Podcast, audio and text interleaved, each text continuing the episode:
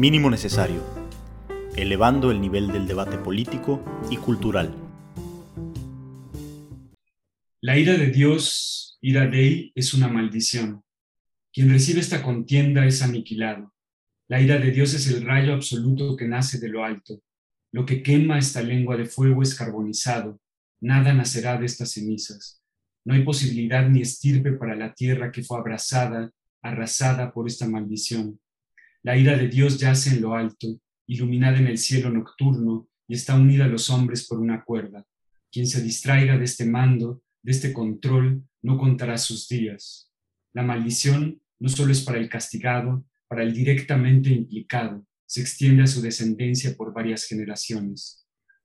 Suicidarse es dejar a un lado la cuerda de Dios para buscar la cuerda de los hombres. Esta cuerda, la segunda, no está unida a nada y podrá asirse y amarrarse al antojo.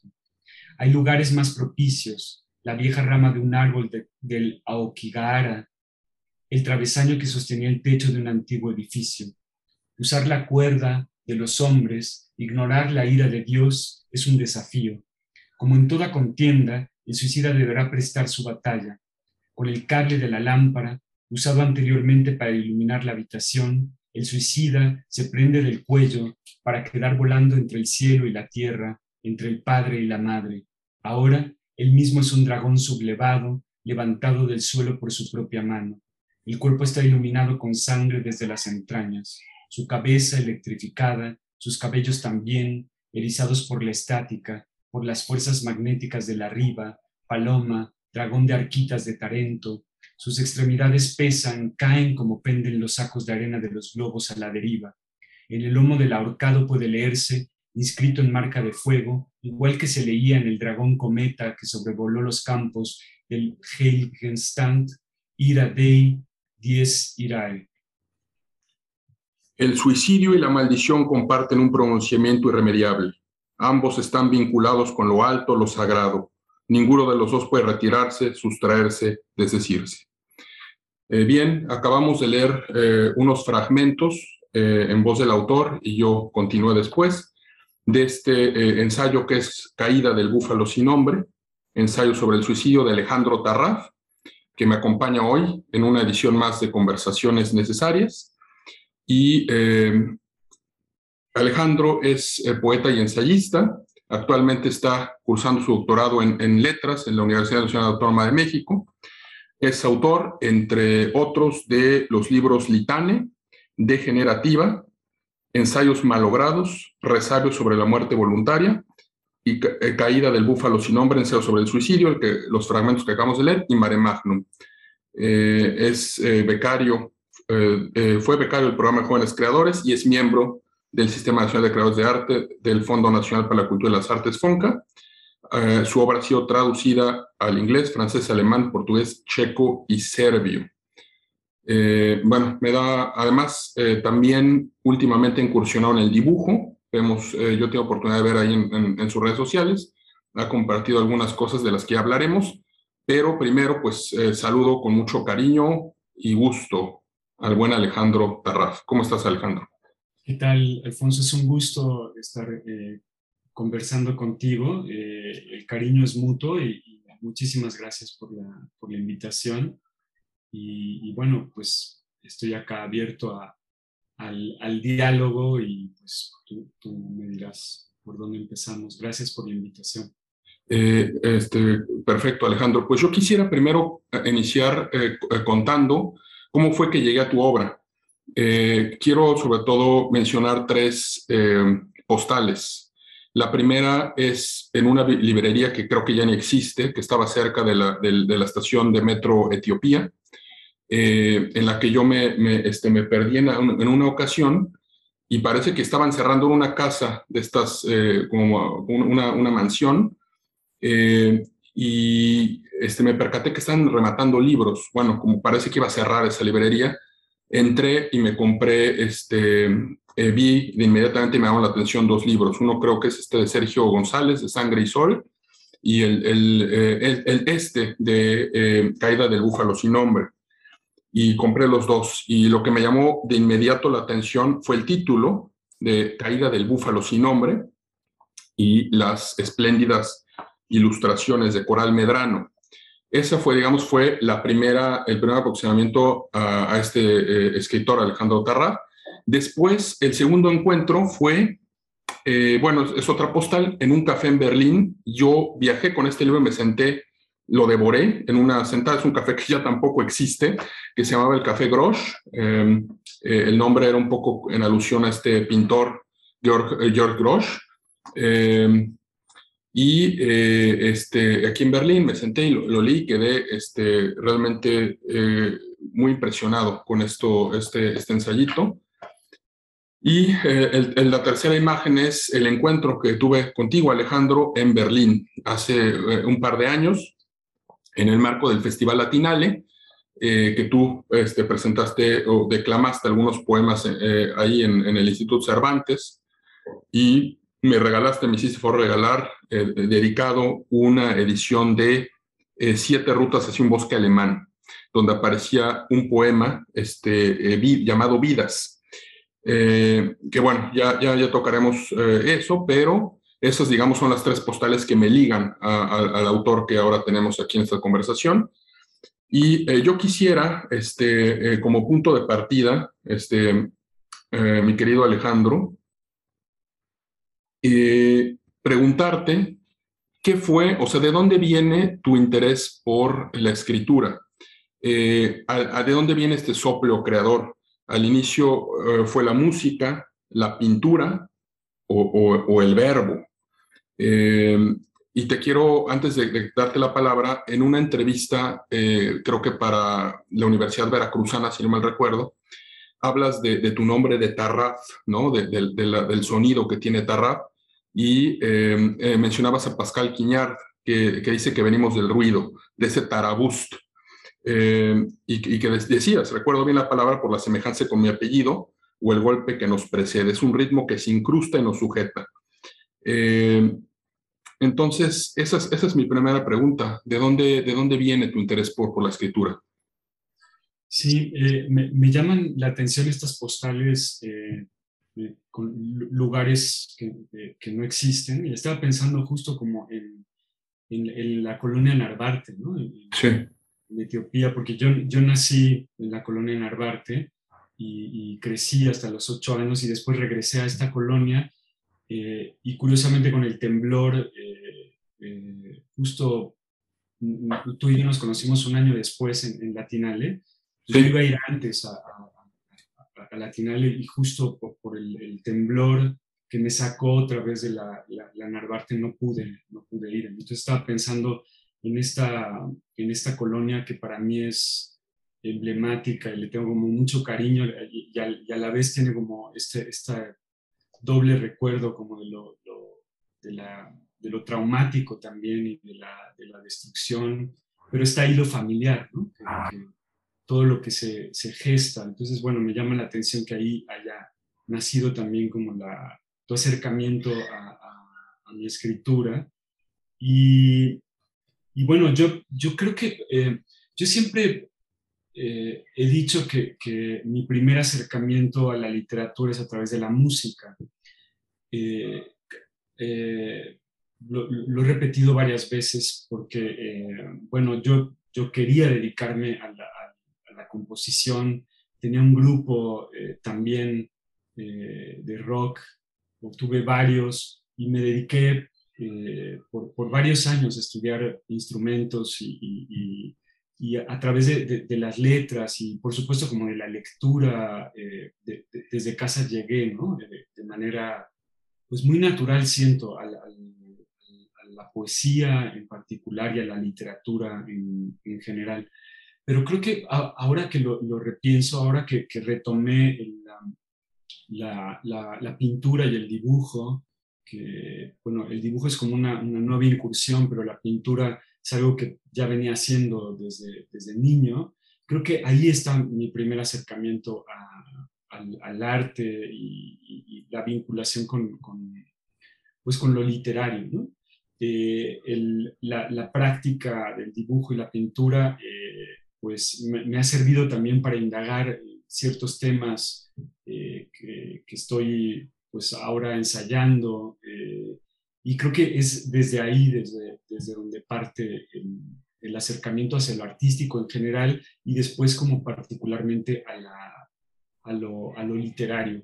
Pero por supuesto la música no, no la podría dejar nunca de, de, lado, me ha acompañado siempre y, bueno, yo tuve un interés eh, fuertísimo hacia, hacia la música y quería, eh, pues quería dedicarme a la, composición y haciendo estas letras para, para un grupo particular, eh, que fue el último que, tuve, la bicicleta del arzobispo, con amigos que, son mis mejores amigos todavía ahora, eh, pues ahí, ahí inició como el, el, acercamiento como más poderoso a, la palabra, al lenguaje, a la sonoridad.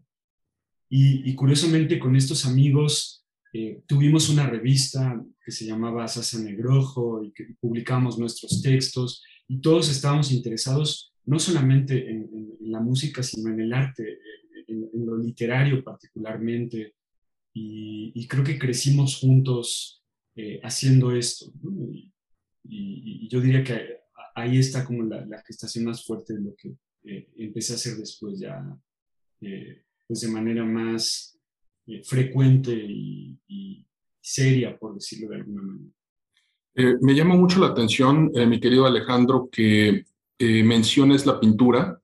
digo, creo que cualquier persona que busque enriquecer su escritura, pues tendría que mirar a distintos horizontes.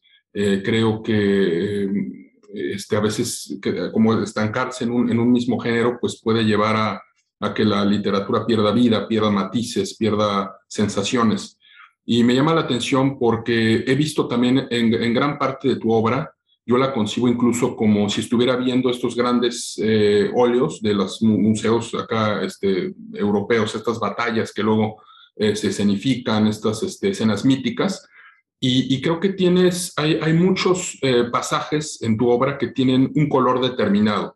Es decir, cuando hablas en, en ensayos malogrados, que ahorita tocaremos para el público que nos estás escuchando, no, no este, trataré como de ir un poco, de darle más este, estructura, pero es inevitable que de estos saltos por las relaciones que vamos descubriendo. Em, en este libro de ensayos malogrados, eh, hablas, por ejemplo, de, hay un pasaje en el que hablas de un, caballo que, que, parece que se, se, avienta, como que una yegua que se suicida, entre comillas. Y, y después, cuando regresas a, casa, eh, este, te, quitas el, el, traje de, de, de, equitación y está lleno de partículas de paja. Y esa paja eh, yo la vi con esos colores como veo un cuadro de Millet, ¿no? Este el Angelus en el atardecer. O hablas, por ejemplo, la sangre es un elemento constante en, en tu obra. Eh, claro que decir la sangre es como decir eh, la luz, algo que tanto hemos hablado en los lugares comunes, pero en, tu caso, em, digamos, en el caso del orca, la sangre tiene uno se lo imagina de tal forma, en el caso de los nivelungos se lo imagina de otra forma, y en tu caso me lo imagino de otra manera. Eh, un, tipo de rojo distinto que está ahí presente. Eh, y ese rojo es curioso porque inicias tú, eh, Litane, con un epígrafe de, Paul Celan, ¿no? Que a mí me encanta ese, ese pasaje que me gustaría incluso aquí citar de manera rápida. lo voy a, citar este, en, alemán.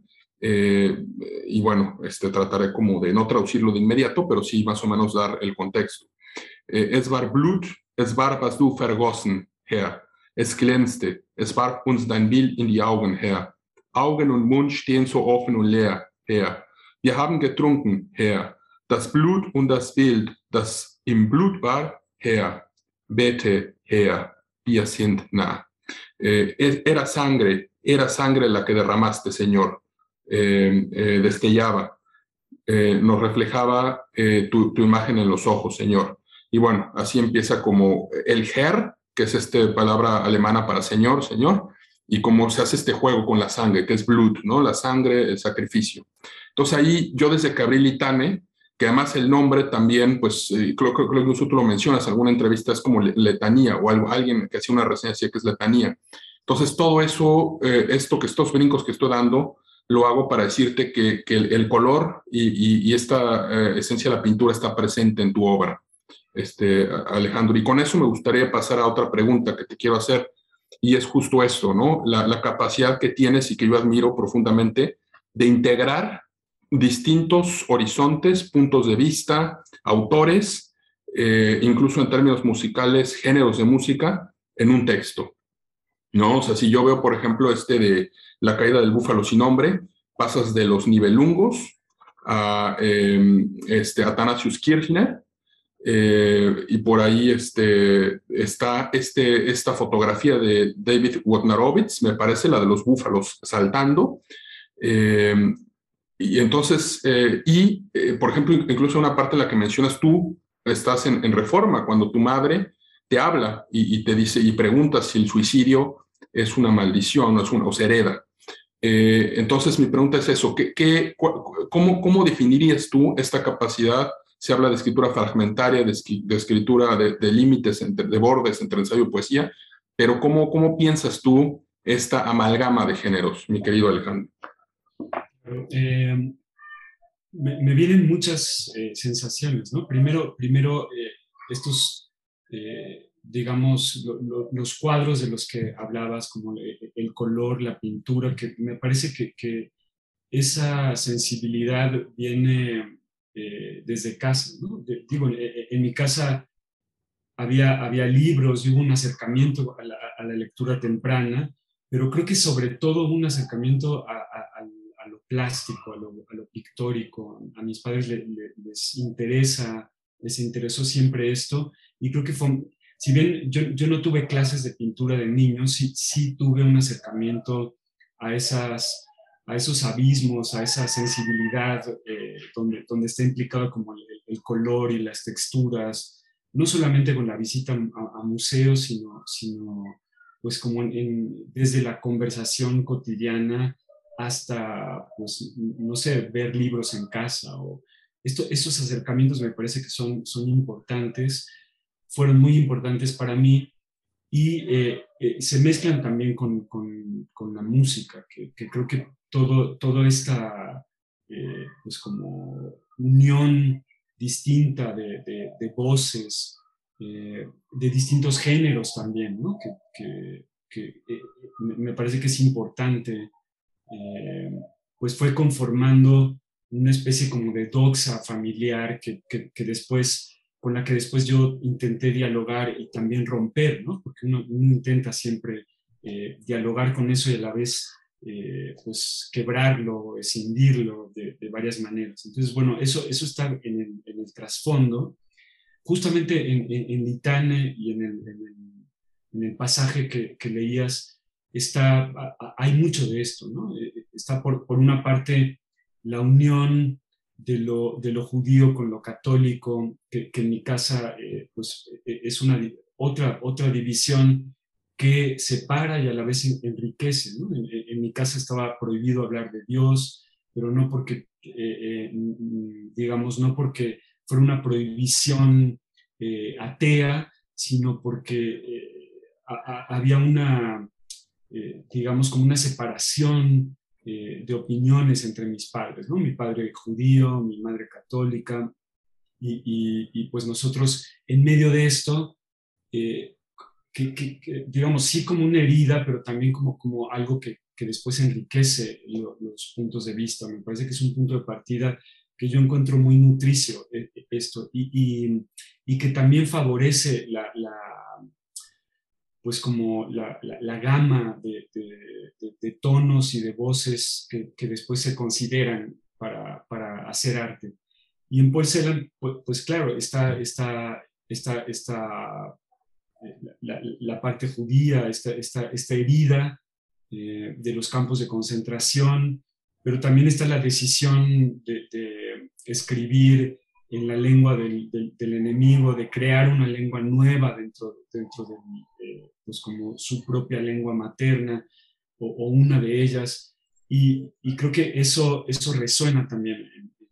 Está, está eh, Wittgenstein, por ejemplo, también, y con este Tratado de los Colores que, que con el que inicio el, libro. Y creo que todas esas voces, para, para ya irme acercando a, a, a la respuesta, eh, me interesa que, confluyan en, el texto. Siempre he creído eh, que, pues, esta, idea de la originalidad debe romperse desde ahí, ¿no? desde, lo nutricio de pues, considerar distintas disciplinas, distintos géneros, mezclarlos. Desde esa promiscuidad me, interesa como trabajar, ¿no? donde confluyen las voces. No solamente hablar de, de, de, de un tratamiento intertextual, porque me, parecería que, me parece que la palabra se puede quedar corta. Eh, pienso más en, el antecedente de lo intertextual como en algo polifónico, de lo que hablaba Bakhtin, eh, de estas voces resonando que, conforman un nuevo cuerpo. Pienso en las voces como, como órganos eh, o, pedazos de órganos o pedazos de sistemas o esquirlas que van conformando cuerpos nuevos. Y, eso es lo que me interesa a mí eh, mezclar en, los libros. ¿no? Y, mm, considero como punto de partida eh, ciertas cosas instituidas, ciertas doxas, pero me interesa romperlas. ¿no? Me, interesa jugar con ellas, me interesa que sean el material de construcción de, los, de los, cuerpos. Entonces, bueno, eh, eso lo he ido trabajando poco a poco poco a poco. Quizá en Litania no, no había una conciencia todavía plena de, de, qué era lo que quería hacer con eso, pero poco a poco, también con, con mi, vuelta a la pintura y al, dibujo, lo he, lo, he, podido tener más claro, esta, esta parte como de, de, cómo, cómo se explora y cómo se conjuga, pues como eh, esta, esta, estos matices y esta gran cantidad de, voces y de sensaciones. No sé si por ahí respondo. No, claro, claro, este, eh, Alejandro. De hecho, abres eh, una, otro nuevo as este, con, con, unos puntos que me gustaría tocar. El primero que me llama la atención y, y, que yo también quiero, me gustaría indagar hoy en eso, es tu acercamiento a la filosofía, porque mencionas a Wittgenstein. Y yo recuerdo que en una, en una entrevista también tú decías que el Tractatus tú lo concebías como un poema y me sorprendió mucho esa interpretación que diste de, Tractatus como el poema, que es como el, para muchos es el símbolo de la filosofía analítica, ¿no? Y está como este, este, esta contraposición que hacen luego entre Heidegger y, Wittgenstein, y algunas personas dicen que, que, Heidegger es de los, uno de los filósofos que le da su lugar a la poesía en, en su sistema filosófico. Eh, por toda esta cuestión de eh, este Hölderlin, por toda esta cuestión de Rilke, que, que le incorpora su filosofía, pero también estos poetas eh, de la Selva Negra o de, o de, la región donde, donde eran de Meskir, no eran sus papás. Eh, y, a, Wittgenstein a veces lo, lo relegan con los analíticos, como si no hubiera nada eh, poético en el Tractatus. Claro que, que, Wittgenstein también fue cambiando y modificando sus argumentos, se habla de dos Wittgensteins, etcétera, pero me llama mucho eso. Y luego tiene estos, estos opúsculos sobre la certeza, o sobre la rama dorada de Fraser, o este eh, que mencionas de, o lo de los colores, que creo que es posible conseguirlo separado. Em, eh, entonces, esa sería una primera cosa que te quiero preguntar. Eh, pero quiero aprovechar mi intervención también para ah, reparar en algo que, que, caí en cuenta ahorita que mencionabas a Celan, y es lo, lo, brutal que resulta esto que, que tú nos has hecho hoy, este, has hecho énfasis, que es escribir en la lengua de los que mataron a tu familia, ¿no? O sea, de la lengua alemana. Y, y, bueno, está, está toda es fuga, esta fuga de la muerte, etcétera, que se repite, de los cabellos de Margarete, este, este cabello rubio, que es como de las eh, niñas de los cuentos alemanes, la inocencia, eh, pero eh, que lo mezcla con la ceniza del campo de, del campo de exterminio y lo mezcla también con esta, esta leche que se bebe al alba eh, ese Celan. Y, y Celan tuvo esta conversación también con Heidegger, o sea, Celan visitó a Heidegger y está, está, hizo un, creo un poema, la fuente que Heidegger tiene afuera de su cabaña de la estrella, ¿no? La fuente con una estrella. Eh, eh, entonces, eh, creo que ahí también hay, una, hay un rompimiento en el sentido en, en que Celan rompe el lenguaje para comunicarse con alguien eh, primero es la lengua de los, de los, este, de los, de los, del enemigo, como dices, de los asesinos, pero además se comunica con alguien que, que abiertamente es antisemita y, participó en el régimen nacionalista, como es Heidegger. Eh, entonces, es, esos quiebres eh, me llaman mucho la atención pensándolos también en, tu escala, ¿no? En tu escala con esta, esta familia que ya nos compartes, con estas diferencias. Eh, pero bueno, antes de meter más temas aquí, porque también me vino algo de, de, de, Peter Hahn, que ahorita que mencionabas lo de, lo de, lo de, lo de la, la letanía, lo de estos sermones, esta, esta cuestión de, de pensar así la, la, poesía. Pero antes de ir a Han, de, Peter Hahn, que quiero eh, que, me, que, me, que, me, digas cómo viene tu acercamiento a la filosofía precisamente, eh, Alejandro. Em, creo que siempre he tenido un gran interés por la filosofía y, en algún momento, digamos, a, la par de, de, mi, de, mi, curso eh, creativo, eh, específicamente literario, he tenido como, como digo, y, que creo que son, son caminos que de, muchísimas maneras se comunican, pero eh, bueno, he estudiado literatura desde mi formación es desde la licenciatura hasta ahora que estoy eh, estudiando el, doctorado, pero siempre tuve un interés eh, enorme por la, filosofía y en algún momento pensé hacer un, viraje académico hacia la filosofía del lenguaje, que siempre me ha interesado. Y, bueno, creo que eh, en cierta medida lo he abordado, pero no, no desde la academia, pero sí desde las distintas lecturas. Eh, eh, creo que de, ahí viene, como hay, hay, un, hay un punto de partida que es como un, interés por la pregunta, por el cuestionamiento, eh, de, la manera como más amplia. Y, y, esa curiosidad creo que me ha llevado a, pues como de, manera no, no, sistemática, pero sí, sí, mis lecturas han sido eh, digamos, como más eh, aleatorias y, por interés. Quizá un autor me ha llevado a otro. Eh, también por, por, la teoría literaria he llegado a, determinados filósofos, etcétera, ¿no? y, he incorporado, pues pienso que de, de, la manera más arbitraria, pero también natural, estas voces a mi propia escritura. ¿no?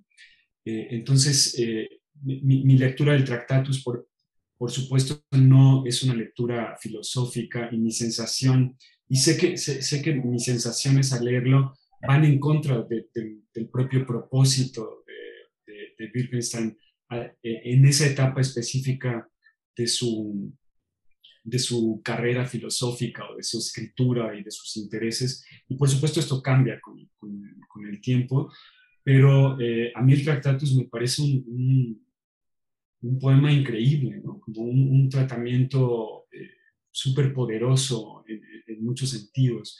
Desde el inicio y todas estas máximas, como cómo suscitan o, te hacen explotar la, cabeza.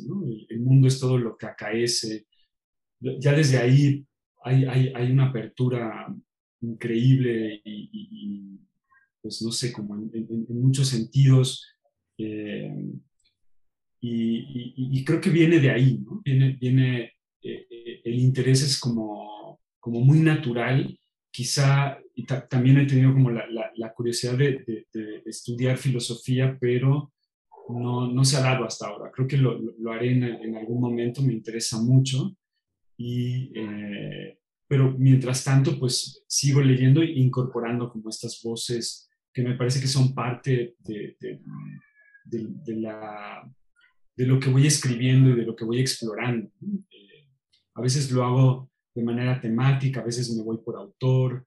Eh, Walter Benjamin, por ejemplo, también fue, fue una, una, es como un momento de mi vida estuve súper obsesionado leyendo a, Benjamin, el libro de los pasajes, Infancia en Berlín, no sé, como estas distintas etapas también de, de, Benjamin. Pues bueno, eh, creo, que, creo que desde ahí podría decir que viene el, interés.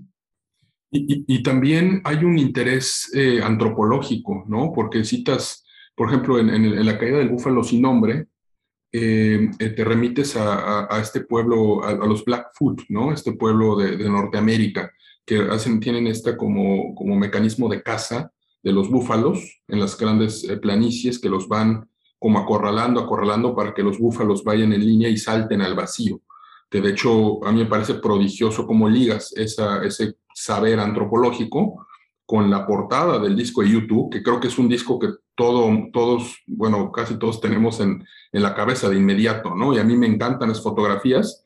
De hecho, eh, este, este año se celebran los 30, el 30 aniversario de, de Achtung Baby, de este disco de, de YouTube, y justo en Berlín acaba de, en los estudios Hansa, estos estudios donde también David Bowie y otros han, grabado algunos discos, sí, una como exposición pequeña, y, ponían este, eh, con el artista del muro de Berlín, que pintó en el, momento de, la caída del muro, pintó, creo que se llama eh, Thierry, creo que se llama algo así, un, un, pedazo del muro de Berlín está pintado, un, un Trabi, que es este automóvil de, la DDR, también como eh, pieza artística de este autor, y ponían una televisión con la placa, bueno, una placa de, de los 30 años de Achtung Baby, y una pequeña televisión donde salían escenas, se reproducían escenas del video de, de One, de la canción de One, y, eh, pero también aparecían estos búfalos, ¿no? Entonces, este, que creo que después también salen en, en, el, en un sencillo, ¿no? En, el, en un sencillo.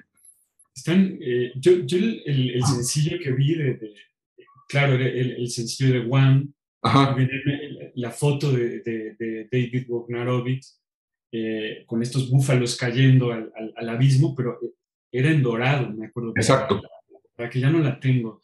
Y, y claro, después YouTube, del, no sé, cuando ellos, de, de, la salida de este disco, Acton Baby y los sencillos, ahora pues han pasado muchas cosas con, con, con, esa banda y es incluso como ya eh, como mal visto seguidor de YouTube, ¿no? Pero, pero me parece que, ese disco en, específico, bueno, varios de YouTube, pues a los que vivimos e, ese momento, pues hubo pues como muchísimo interés y había ahí exploraciones que uno eh, quería considerar. Digo, YouTube no es mi, mi, banda favorita ni mucho menos, pero ese sencillo, esa fotografía en particular del sencillo de One, me voló la cabeza, más que la música, más que, más que el, sencillo de One, la portada del, disco, y, la fotografía que, que, se me quedó grabada y que después yo vinculé con esta llamada que me hizo mi madre, que me, preguntaba si el suicidio, si el suicidio es hereditario, eh, si, si, hay algo como, eh, pues como necesario eh, en, en, este, en este tipo de muerte, ¿no? Si, si, nos aventamos al vacío como casta, por ejemplo.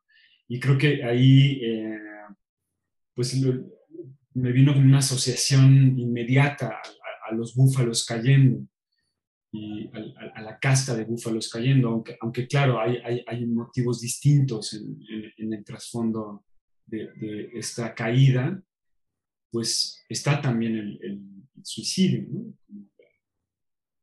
La, la, la, idea como de, de, aventarse en grupo. Pues bueno, eso, eso me impresionó muchísimo.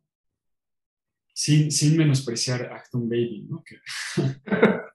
no, pues eh, creo que de hecho hace, hace como unas semanas leí un texto en, que salió en Letras Libres de alguien que, que creo que lo titulaba el texto es cuando estaba bien visto creer, cuando se creía en YouTube o algo así, y justo menciona ese, ese disco como el, punto de quiebre, Acton Baby. Y, debo yo decirte que, por ejemplo, a mí, eh, Baby eh, me parece un, un disco que eh, como captura muy bien la esencia de nostalgia de Berlín, eh, que creo que sigue teniendo. O sea, si uno se escapa un poco de estos de estas vías comerciales y de la, la, ruta esta de, hecha de la Disneylandia para el turismo, sí es una ciudad, pues es que está cargada de tristeza, ¿no? Por muchas razones. Y, y, hay varias, hay canciones que, que, que, que capturan bien ese, ese sentimiento y, pero sí, coincido con lo que dices, ya, este, pues ahora, hoy, hoy lo que es YouTube, pues es otra cosa. Y, y esto que, mencionas de que a veces uno se queda con rasgos de, de, las cosas, o sea, a veces es la portada de un libro. Me imagino que muchas personas, eh, cuando fueron a... Porque además, este ensayo que escribiste del, del búfalo, eh, por su, es inclasificable, ¿no? Porque a veces aparece en filosofía, a veces lo he visto en la parte de ensayo, en, las librerías, ¿no? Entonces, eh, me imagino que, que, muchos lo verán y, se quedarán con esta ilustración en la, en la cabeza, eh, aún sin haber eh, leído el libro. Eh, y a mí me pasó algo similar eh, con un disco de los Smashing Pumpkins, por ejemplo. Alejandro, a mí me pasó con el de Machina de Machines of God. Eh, este, bueno, pues los de Smashing Pumpkins tiene el Melancholy, que me gusta mucho ese, ese, ese, ese disco. pero este de Machina de Machines of God, la, la, portada, que es como una gilografía antigua, salen dos amantes este, como en un ataúd, parece como un tallado en madera, eh, se me quedó mucho tiempo, ¿no? Se me quedó mucho tiempo, pero, pero bueno, ya este, más allá de, de YouTube y los Smashing Pumpkins, eh, volvamos a, a, la, literatura y em, eh, esto que me quiero, quiero nada más recoger este, esta reflexión que haces de, tu casa, de, de, las primeras impresiones de la niñez, porque creo que sí, hay mucho de Walter Benjamin en tus, en tus textos, hay muchos, hay una capacidad que a mí me asombra de escribir espacios pequeños, como la habitación con los niños, como un departamento, que creo que Benjamin lo logra muy bien en, infancia, en su infancia en Berlín. Eh, y, en el discurso, cuando ganó el premio Nobel eh, eh, Peter Hanke, él decía que una de sus inspiraciones era, bueno, hay dos cosas que me impactaron mucho de ese, de ese, discurso. la primera es cuando él, él, dice, mi madre hablaba y hablaba y nadie, nadie la escuchaba realmente. Yo era el único que la escuchaba escuchaba sus traumas, escuchaba sus, el dolor que tenía de la guerra. Eh, y la segunda cosa que me impactó mucho es que él decía que, bueno, Hanke creció en esta región carintia de minorías eslovena de, Austria, y, decía que, que, una de sus primeras impresiones fueron las letanías eh, lauretanas, o sea, que, y que eso, por ejemplo, lo retoma para algunos, algunos de sus libros. Eh, entonces, me llama mucho la atención cómo, sin necesidad de, de tener alguna creencia religiosa específica, eh, uno puede como tomar eso, porque lo veo mucho también en, tu, en, toda tu, tu, obra, veo una, una, eh, eh, una, discusión, una, este, una, una, conversación con el judaísmo y con lo sagrado. entonces, esa es mi siguiente, mi siguiente pregunta. ¿Cómo, cómo, ¿Cómo se inserta lo sagrado? ¿Cómo insertas todo esto?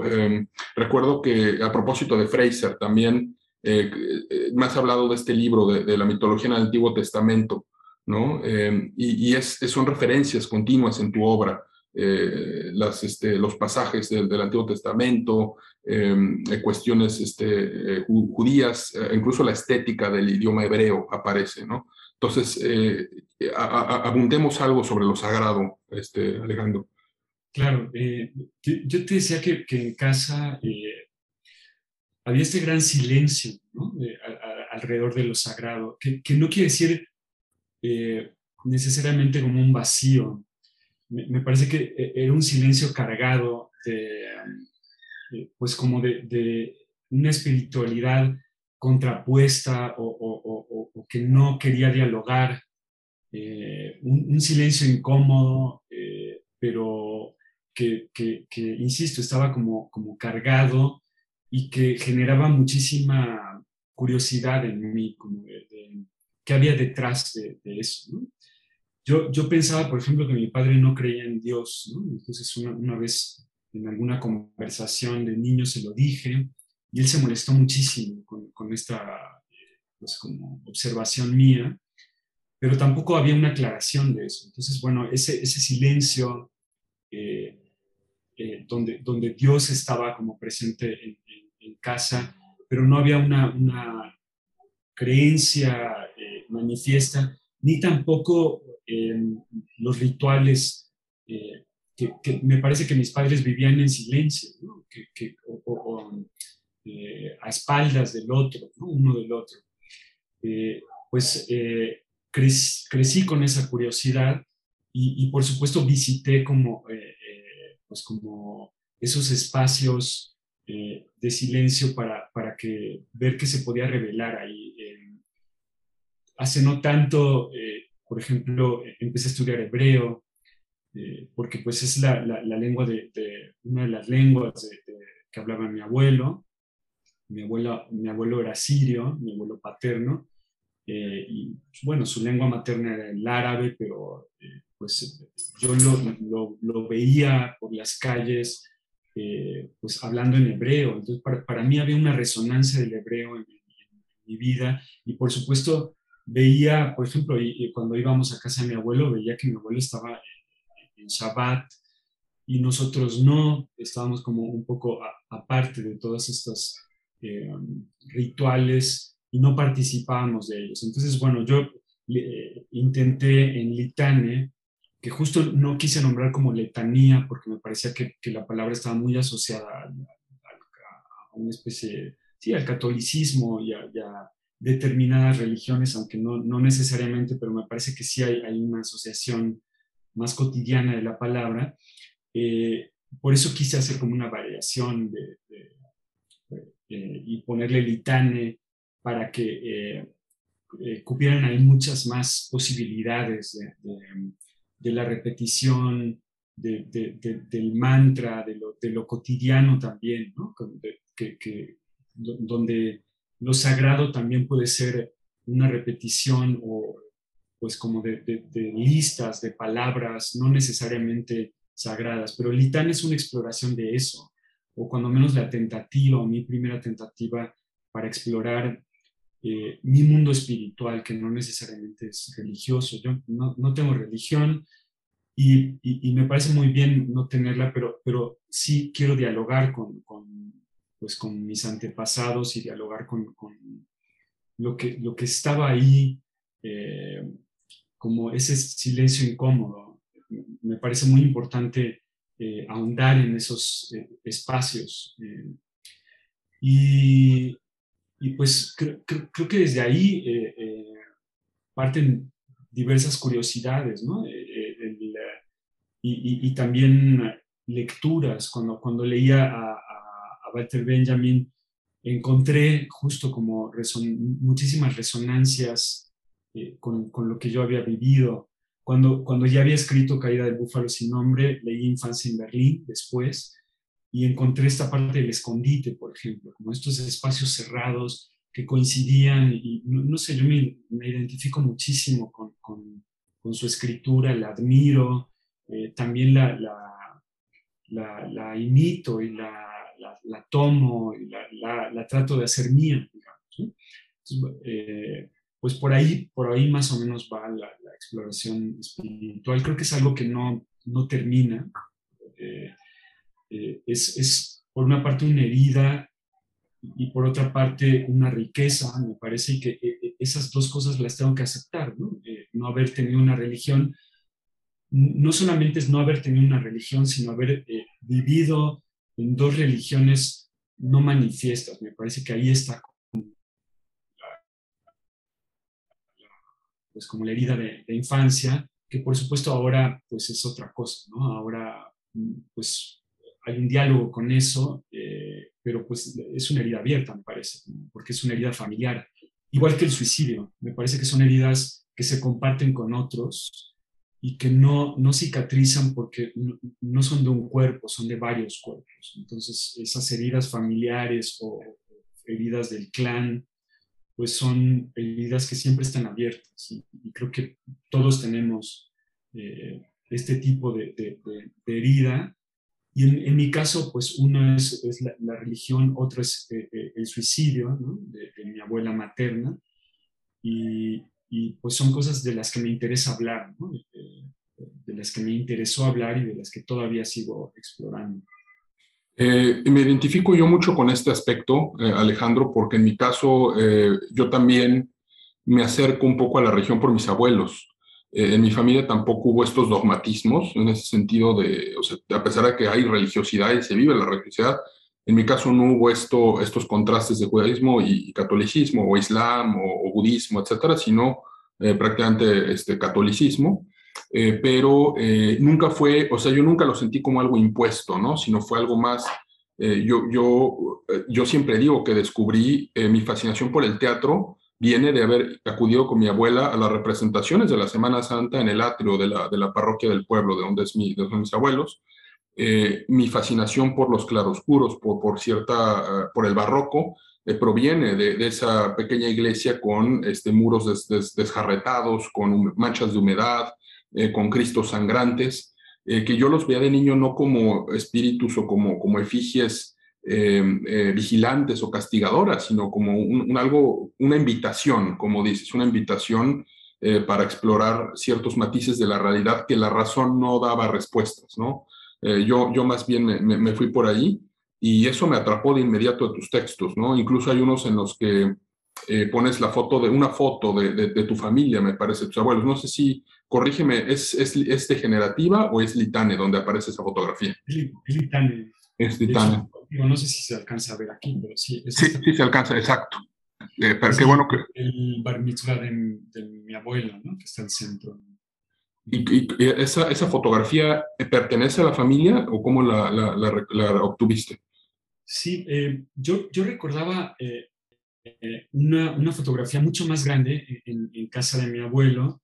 la, familia, mi familia, la, familia paterna, la familia de mi abuelo, es, es una familia de rabinos en Siria, que digamos son una minoría los judíos eh, eh, en Siria eran, eran minoría.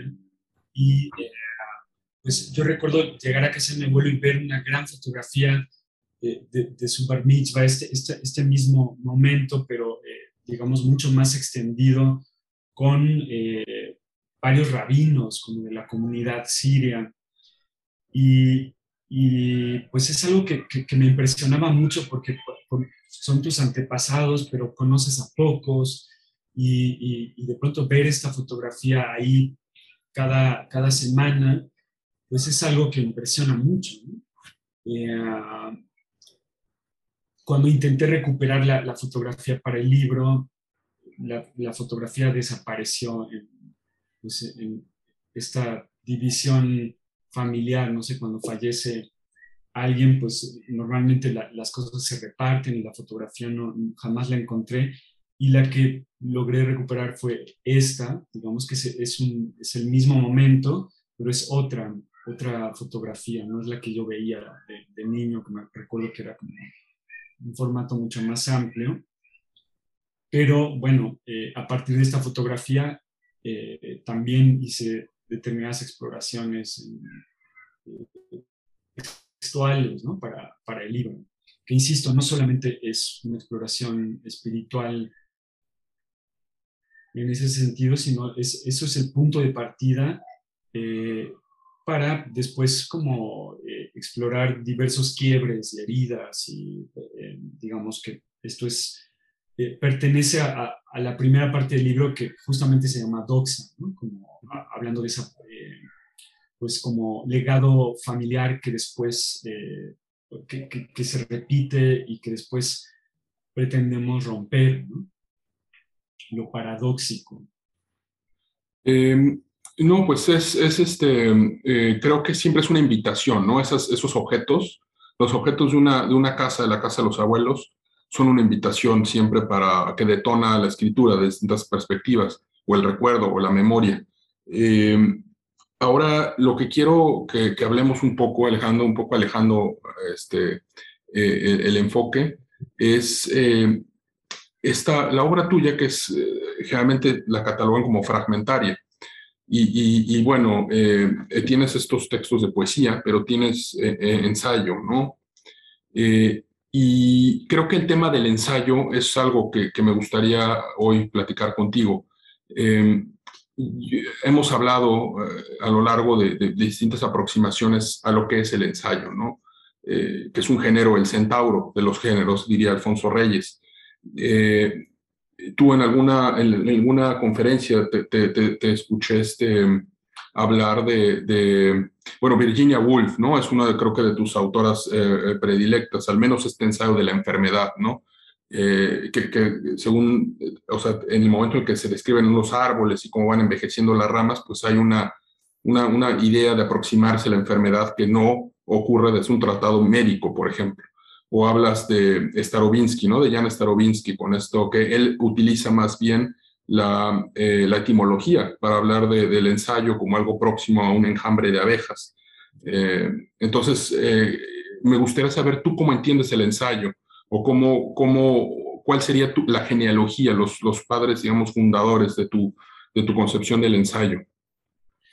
Me, me, encanta esta, esta imagen que ofrece eh, eh, en un ensayo justo que, se pregunta si es posible definir el género o no, y empieza a hacer una, exploración, claro, eh, partiendo de, Montaigne y algunos antecedentes de, Montaigne, eh, sobre todo Séneca, me parece, eh, Plutarco por ahí, no sé si lo menciona, pero, pero bueno, empieza a hacer una exploración etimológica del género.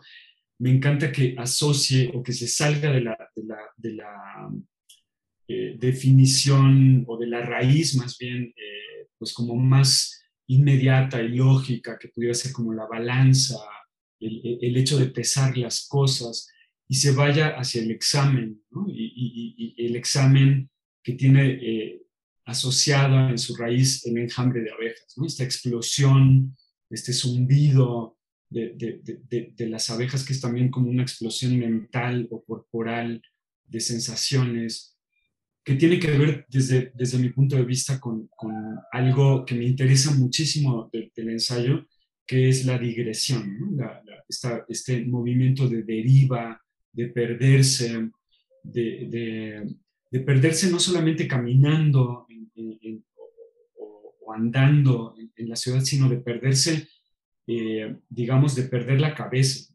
Y pienso en la figura de, de, Butes que recupera eh, Quiñard que es esta, eh, este, este personaje que se entrega al canto de las sirenas en vez de amarrarse al mástil o en vez de tocar como Orfeo una música celestial para combatir eh, eh, este canto hipnótico de, las sirenas, esta melodía que, disonante que, que, nos hace perder la, la, cabeza, que nos lleva hacia la locura, Butes se arroja, ¿no? se, se arroja al abismo, que tiene que ver con, también con el, con el suicidio, ¿no? con, con, el hecho de, tirarse de cabeza.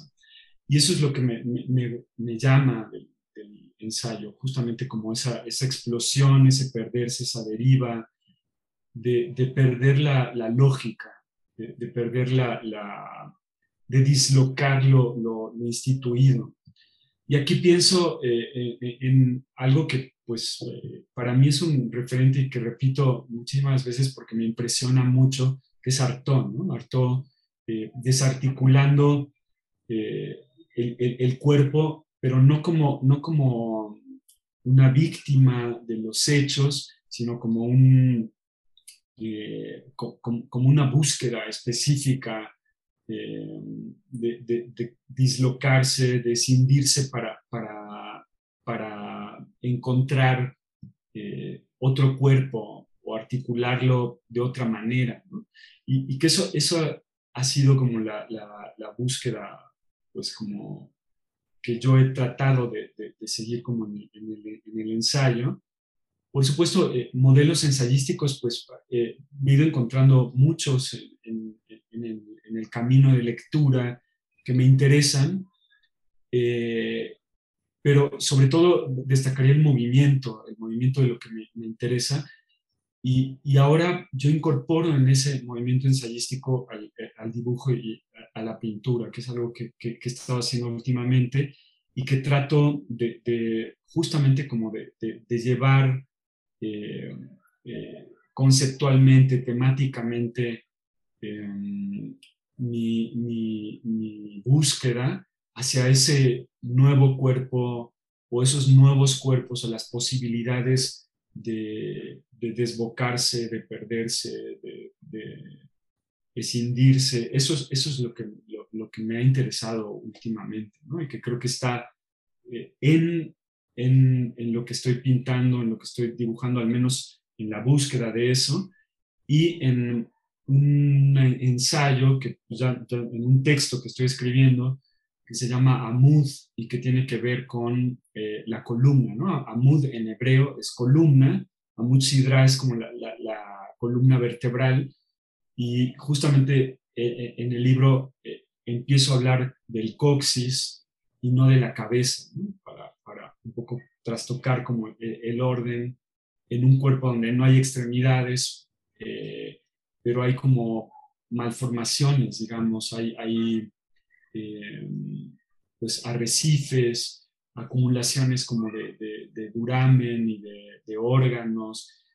Y esas exploraciones me, interesan mucho ensayarlas, ¿no? ensayarlas en el sentido de búsqueda, que creo que es hacia donde estoy dirigiendo como las fuerzas ahora.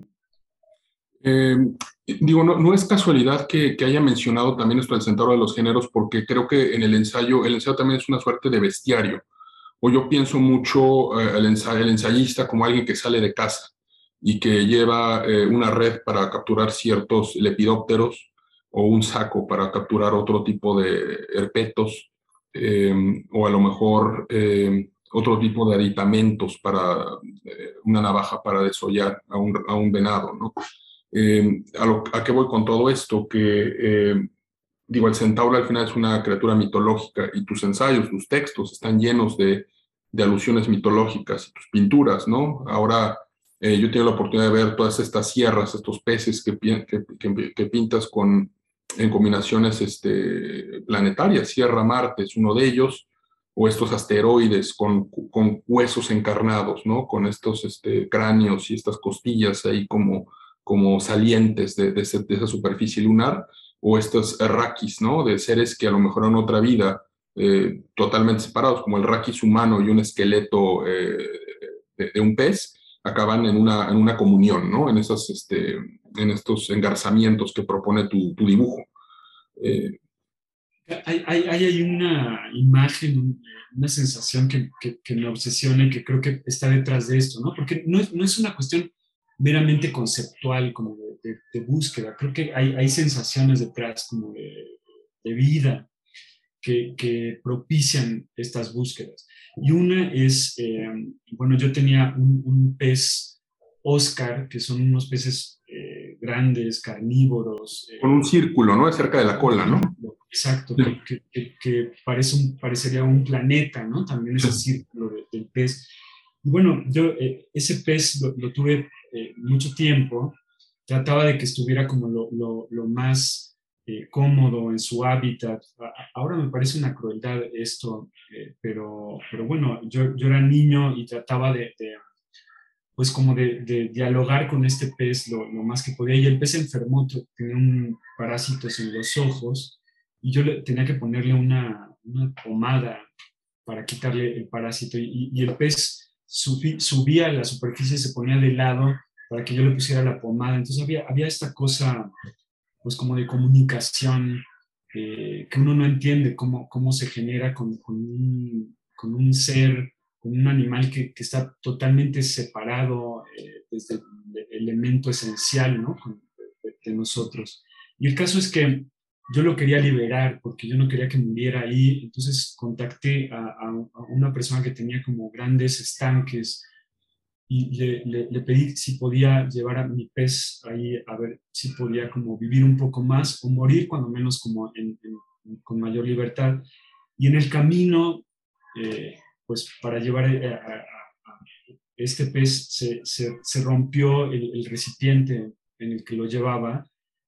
Y entonces entró, entró como una angustia así como desmedida por salvar al, al, al pez y lo, lo, lo, apreté contra mí y corrí para ver si podía como encontrar una fuente de agua para, para pues como que lográramos llegar al, al estanque, ¿no? Y, y, este drama como que, que puede vivir un niño, eh, pues se, se, volvió como una imagen como muy obsesiva. Llevar al pez contra mí fue como llevar como el duelo y formar como un cuerpo nuevo con ese, e, ese pez, ¿no? Entonces esa, esa figura de infancia se me quedó muy grabada y, y, los peces sierra que, que, que, pinto ahora tienen que ver con ese duelo eh, y, con la formación de, de, un, cuerpo nuevo que, no, que está fuera como de su elemento también. por, eso, por eso los asteroides y los planetas, haciendo como alusión a, a, pues a un mismo cosmos donde hay eh, choques, digamos, como corporales, choques de, de, seres distintos, pero que a la vez se, se, pueden amalgamar y form, formar arrecifes. Y tiene mucho que ver también con el duelo amoroso, con, con estos cuerpos eh, que, que, siempre están separados. Eh, en, en, un ensayo que, que, que acabo de leer que me encanta, que se llama Vida Secreta, de su última que en realidad no es un ensayo porque pertenece al ciclo de, Último Reino, que eh, eh, él dice que ahí se, se conjugan varios géneros eh, literarios, sobre todo la narración y el, ensayo, habla de la desideración, de, este, hablando como de las estrellas y, del deseo y de lo que jamás puede ser uno, de, este deseo constante, aún en, términos de lo que llamamos amor, por ejemplo. Eh, entonces, bueno, son estos cuerpos que están a veces unidos o que forman como arrecifes y, que a la vez están separados, son como esquirlas. Y eso, esas búsquedas me, parece que, que, o estoy tratando de que sean muy orgánicas también, o sea, que no, que no sea el mero concepto, sino que detrás de ellas hay ciertos acontecimientos de vida que, que se reflejan ahí. Eh, creo que la, la, disgregación de los cuerpos y la construcción de algo nuevo, Alejandro, es una constante en tu, en tu obra. Eh, ahorita incluso, bueno, antes de, mencionar algún ejemplo, eh, esta anécdota entrañable que nos compartes me hizo pensar en, en la película de Lars von Trier, en, en Melancolía, ¿no? porque justo, de hecho, una de las secuencias iniciales es un cuadro de, Peter Bruegel el Viejo, la de Cazadores en la Nieve entonces, eh, yo relaciono eso con esto que te decía del ensayista como cazador, ¿no? Y, esto, hay una parte esa siniestra, ¿no? Porque ese cuadro donde vemos a los cazadores como en la nieve y es un, es un escenario que puede, de lejos, uno lo ve, yo cuando lo veía en, el museo pienso, ah, pues es, es, una, transmite una sensación como de, de primera vista, como de agradable, como que hay mucha gente que está en, la nieve, pero si uno empieza a ver los detalles, pues eh, ves que las ramas están secas, que, el hielo puede eh, romperse en cualquier momento, que los cazadores buscan finalmente asesinar a algo o a alguien, que todo está propicio para un accidente, eh, que la violencia está contenida. Y luego, bueno, este, filme de Lars von Trier, pues conjuga la, parte como del espacio con este, esta estrella que se va, este cuerpo celeste que va a estrellarse contra la Tierra, eh, a la vez eh, musicalizado por Richard Wagner, ¿no? por esta idea de, Tristán y Solda. Eh, entonces, bueno, eso por, por estas fragmentaciones ¿no? de, los cazadores, de, la parte como planetaria y, tus, y tus textos, ¿no? y esta anécdota de, los peces. Hace poco también publicaste un, un, pequeño poema que se llama Rojo ala de mialón, ¿no? Y entonces eh, ahí, por ejemplo, voy a, voy a citar ahí un, fragmento que dice, veníamos de guardar el riñón de uno en el estómago del otro, los pulmones, el iris incendiado en la caja pélvica. Veníamos de sacarnos el dolor con la gacela del recuerdo, de arrancarnos los ojos del cuello con la raíz amarga. En el iridio, junto a las hierbas de la tristeza y el arrobamiento, me acercaste un judas roto al oído, una ayahuasca que fue rojo ala de mi alón, el costado vivo de mi nuez. Y yo veo aquí otra vez esta exploración que nos mencionas, eh, riñones eh, separados del cuerpo formando con el iris de alguien más, intercedidos por este Judas roto, ¿no? Esta, esta parte como sagrada y también presente. Eh, no sé si... Justo, digamos, estos poemas o estos textos que son una exploración amorosa, yo quería retomar o en varios, en, varios momentos de, esta, esta, serie de poemas que escribí, eh, y, estaba intentando eh, retomar la idea como más común del amor y trabajar con ese lugar común, no eh, borrándolo, sino trayéndolo al, texto de otra manera, ¿no? dislocándolo en el texto de, otra manera.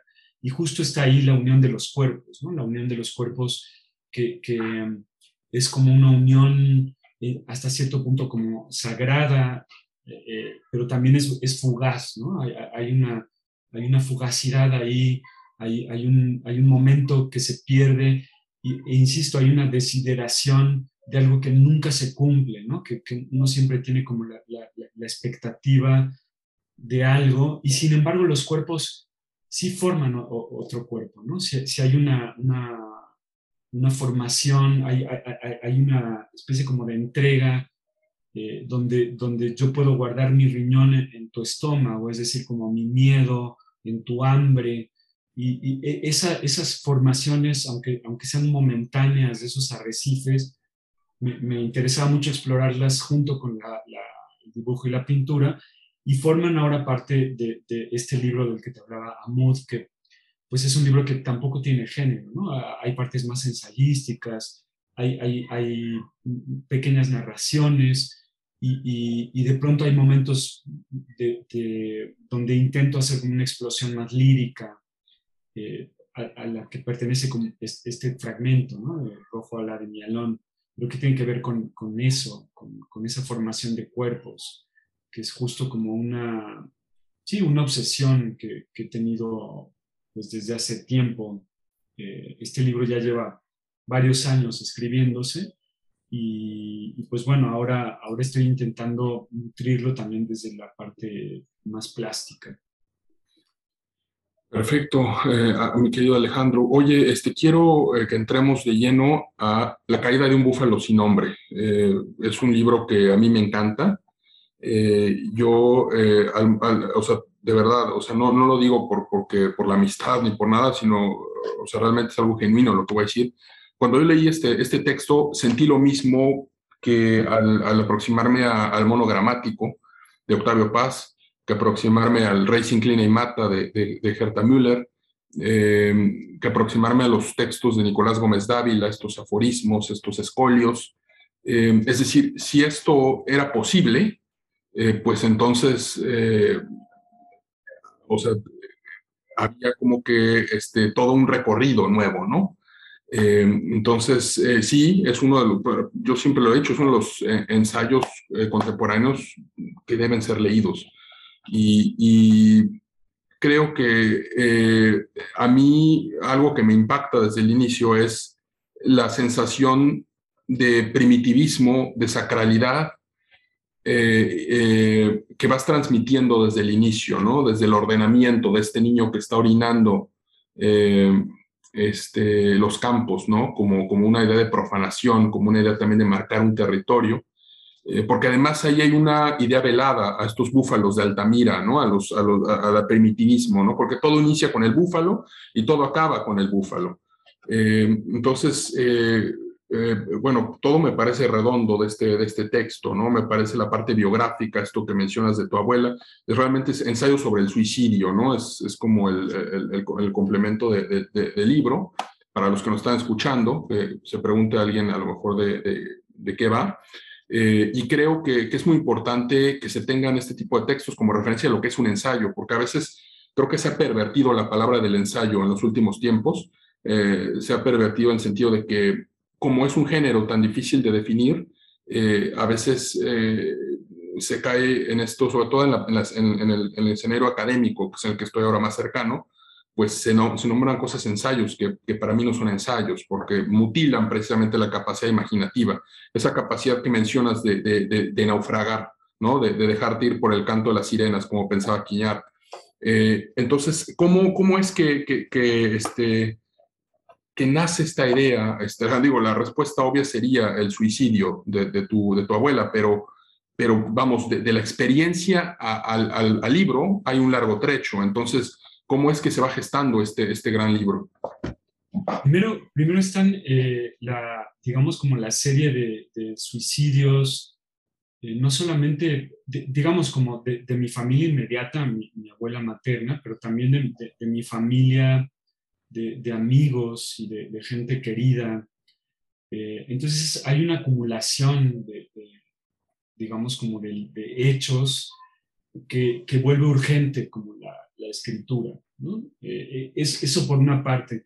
Está la, pregunta que, me parece que, fue detonante de, mi madre de si el suicidio es algo hereditario o no lo es. Y yo no quería responder la pregunta sino dar posibilidades y, explorarlo en, mí y, también explorarlo en, mi familia, que es un poco explorarlo o, mucho explorarlo en el mundo también, ¿no? Porque no se trata de algo solamente personal o que le, pasa a uno nada más, ¿no? Entonces, bueno, yo inicié eh, también una investigación eh, alrededor de, de, la muerte de mi abuela, de, este suicidio, porque, insisto, eh, todo lo que rodea al suicida, eh, al, suicida es silencio, es tabú, es, digamos, hay un enmascaramiento, un, un maquillaje familiar alrededor de, estos hechos.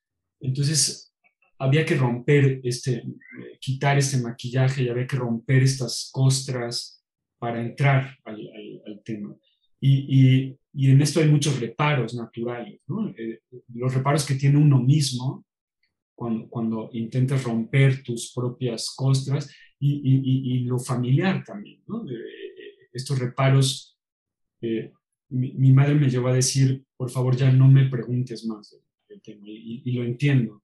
Entonces, creo que ahí inicia como la necesidad de, escribir el, libro, pero también creo que hay una em, necesidad imaginativa alrededor del texto, y ahí entra el ensayo ficción también, porque eh, uno tiene muy pocos elementos, eh, pues como hechos comprobables, eh, uno tiene como muy pocos elementos también de, la narrativa familiar y hay que meterse y trabajar con eso desde ahí, con, los pocos recuerdos que a veces eh, ni siquiera son sucesos comprobables o, hechos que necesariamente hayan, hayan, sucedido, pero sí son sensaciones.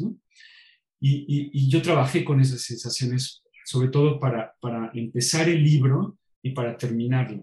E, e, empecé trabajando con esta sensación del niño, del niño mago, del niño sacerdote, que no perdona a Dios, ¿no? que no perdona a ese Dios que no conoce, pero que, que digamos, eh, también dialoga de diversas maneras con el suicida, eh, por una parte se identifica, por otra parte eh, lo, lo, envidia, ¿no? porque hay, hay, hay un, eh, esta figura de Butes que se arroja, pues también uno quisiera ser ese Butes que, que, tiene como eh, el, la, digamos, como la capacidad de desasirse de, las cuerdas de Dios para tirarse al, la, locura del mar. Eh, y, y, por otra parte hay, hay miedo y, y, también reclamos. entonces, bueno, con esos elementos empecé a trabajar el libro y ya que lo había entregado a la, a la, imprenta, que, que, digo, pasó un largo proceso. Eh, lo hiciste, lo, creo que estuvo en, eh, hiciste un portal, ¿no? Este, donde estuvo accesible por un tiempo y con una cuenta regresiva, ¿no? Sí, fue la primera salida, hice un portal, lo subí como, como con, con, materiales de trabajo, eh, pues como dialogué con la gente que lo leía, lo fui, digamos, como nutriendo estuvo un año en la, red y después naturalmente se convirtió en libro, me lo pidieron, entonces lo entregué a, a, a Mantarraya y a País, eh, que son las dos editoriales que lo, publicaron. Y em, eh, ya que estaba en la imprenta, eh, el libro terminaba con, con, una nota suicida de, de mi abuela una nota que no, no existió, si lo queremos ver desde ahí, pero que yo había escrito como final del libro, porque hasta donde yo sé no, no hubo una nota suicida, aunque me parece que las notas suicidas no solamente se escriben en papel, sino que se van escribiendo con hechos, ¿no? Pero bueno, yo escribí una y me parecía que ese final era demasiado conclusivo para, para, para que fuera como el final del libro. Entonces entré como una especie de angustia al, al final porque, claro, para empezar yo estaba suplantando la, voz de, y, la, mano de mi abuela y, estaba tratando de conectarme con, con, eh, con, esa sensación, con, esa herida. Escribí ese texto y, de pronto eh, tuve la necesidad de escribir más y, empecé a escribir una serie de, de notas suicidas que afortunadamente alcancé a meter en, el libro ya que estaba en, la imprenta. Entonces todo, todo eso también, eh, hay, hay una unión con, la, con, el ensayo ficción, ¿no? Eh, que no necesariamente pues, eh, es, es, un hecho comprobable o es un, o es un hecho documentado. ¿no? No, no todo el libro es así, aunque sí hay documentos en ciertas partes del, libro también. es que creo, creo, que eso es una de las virtudes del texto, ¿no? Que yo siempre he pensado que hay ciertos fenómenos que no se, digamos, hay maneras de aproximarnos a distintos fenómenos. Eh, y hay, hay fenómenos que a lo mejor aceptan ese aproximamiento, digamos, científico, eh, más ordenado, ¿no? Eh, y, y, claro que hay innumerables ensayos o textos sobre el suicidio, así, ¿no? Desde una perspectiva psicológica, clínica, antropológica. Eh, pero eh, este, cuando pienso eh, en todo lo, porque el suicidio, como dices, es también todo lo que no se dice, el suicidio. Y ese silencio, ese no me preguntes más de tu madre, es, es una respuesta también. y, y, hay, digamos, el mito, lo sagrado, lo religioso, la muerte, una serie de fenómenos humanos que, digamos, sí, uno puede agotar una, una biblioteca entera con tratados eruditos, pero siempre va a haber algo que no puede uno, transmitir. Entonces, por eso me parece muy inteligente como bordear ¿no? estos, estos eh, temas, como hace, eh, pienso yo, Octavio Paz, con, con, el monogramático, que él va bordeando, bordeando, bordeando eh, el lenguaje, ¿no? O sea, como, persiguiendo este mono en los templos de, de la India, o como le hace Herta Müller, ¿no? Cuando habla de la dictadura y menciona un árbol en Berlín de duraznos o de melocotones que está ahí y le recuerda tal, eh, o, el, o el, este, el, juego de ajedrez que su padre hizo en la prisión. Eh, eh, digamos, son como maneras de aproximarnos a fenómenos que, lo, digamos, hay miles tratados del totalitarismo y las dictaduras, pero Herta Müller se aproxima así. y tú lo haces así con el suicidio, o, Sergio Lo, ¿no? Con, con la muerte. se aproxima de una manera distinta. eso, eso me, o Agota Christoph, ¿no? que es otra este, autora que conozco gracias a ti, que me recomendaste y que eh, platicamos en algún episodio de, de, de Mismo sobre ella, eh, eh, sobre la experiencia de un pueblo ficticio de Europa del Este que vive estas invasiones, ¿no? Y que tiene que servirse de la figura de, dos niños para, transmitir ese horror. creo que también están unas referencias continuas en tu obra son Levinas, y son, es Primo Levi, ¿no? También. Entonces, eh, ahí también cabe, cabe la pregunta, así como el suicidio en una dimensión personal, eh, las grandes tragedias históricas, el holocausto, pues también cómo se escribe después de eso de manera unitaria y ordenada. Eh, queda como, quedan como estos astillas, estos fragmentos, estos árboles quemados de, de, los campos de concentración. Creo que es lo que, lo que queda y es la manera de aproximarnos, ¿no? Sí, totalmente. Y, ahora que mencionas a, Primo Levi y a, Levinas, justo eh, yo creo que Levinas tiene la, definición, que no sé si sea como una definición, pero la, idea de obra que a mí más me ha impresionado. Dice como la obra es un ser para más allá de mi muerte en un tiempo sin mí. Eh, que me parece que, que, hay, hay, ahí como diversas implicaciones que a mí me interesan sobre la, obra como, como un ser autónomo, donde, eh, eh, digamos, uno, uno participa, pero a la vez eh, también se separa. hablando de esta fragmentación, hay una separación de cuerpos con, con, lo textual. Y Primo Levi, pues, desde estas crónicas que a mí me impactaron muchísimo, cómo, cómo, cómo, juega el, papel del, yo, eh, por ejemplo, en Si esto es un hombre, eh, cómo aborda el tema del, holocausto y de la muerte y de la tortura, eh, también no, desde un plano de, víctima, sino con una dimensión muchísimo más amplia, ¿no? con una inteligencia que es capaz de, de cuestionarlo a él mismo, ¿no? de qué tanto eh, es un hundido o, es un salvado, eh, eh, hablando como en la trilogía de Auschwitz, y, donde él encuentra como muchísimas participaciones pues que, que, no le enorgullecen y, que, son también heridas dentro de la gran tragedia que, vivió ese año en un campo de concentración.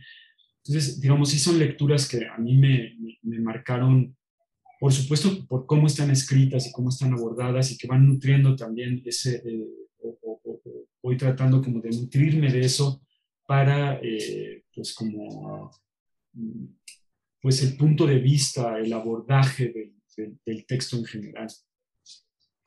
Eh, y bueno, también lo que también te quería preguntar, este Alejandro, es eh, la, la, división de este ensayo, si es que existe una, pues tú tienes el ordenamiento, maldición, genuflexión, dolora, un retrato creo que también superstición, creo que son eh, como eh, rupturas que le quedan muy bien al flujo del texto. Eh, ¿cómo, ¿Cómo es que decides eso? Porque a veces, no sé si yo lo llegué a pensar las discusiones sobre el libro, o si tú lo dijiste, que, al final digamos, este, este libro, pues está, eh, no, es el cuerpo del suicida que también aparece aquí, eh, que uno tiene entre manos, ¿no? O sea, no, no lo puede, el suicida en las tradiciones eh, como tabú que es, hay disposiciones de enterramiento para el suicida, ¿no? En ciertos lugares, en, las, en la antigüedad clásica, en la, cultura latina, no, no, sé, en la tradición este, judía. Y, esto, eso lo haces de manera muy plástica en, en, la estructura del libro. Entonces, eh, ¿cómo, cómo, es, eh, ¿cómo llevas ese proceso? ¿Cómo llegas a ese proceso? Yo, eh, fue, fue sin duda una lucha la, la estructura del, texto. Yo, para empezar, había escrito otro libro, que parte, de, parte de esos ensayos que, que, escribí antes de Caída del Búfalo sin nombre están en, ensayos mal logrados, justo. Claro. Eh, que me interesaba eh, recuperar justamente como los sobrantes, las esquirlas de lo que es el ensayo, no, eh, sin desdeñar lo que, lo, que sobra, ¿no? Como, como, no solamente como textos de gestación de, de, lo que, de, lo que se va a escribir después, sino el valor mismo como de, la, la, parte. ¿no?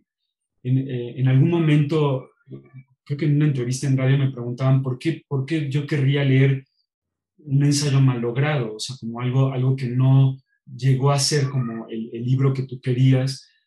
A mí me parece que, que, esos, esos fragmentos, esos eh, de, desperdicio casi, ahí hay material como eh, para, para, indagar y a mí me interesa mucho eh, trabajar con eso, pues con ese acto eh, pues que no, que, pudiera ser fallido, ¿no?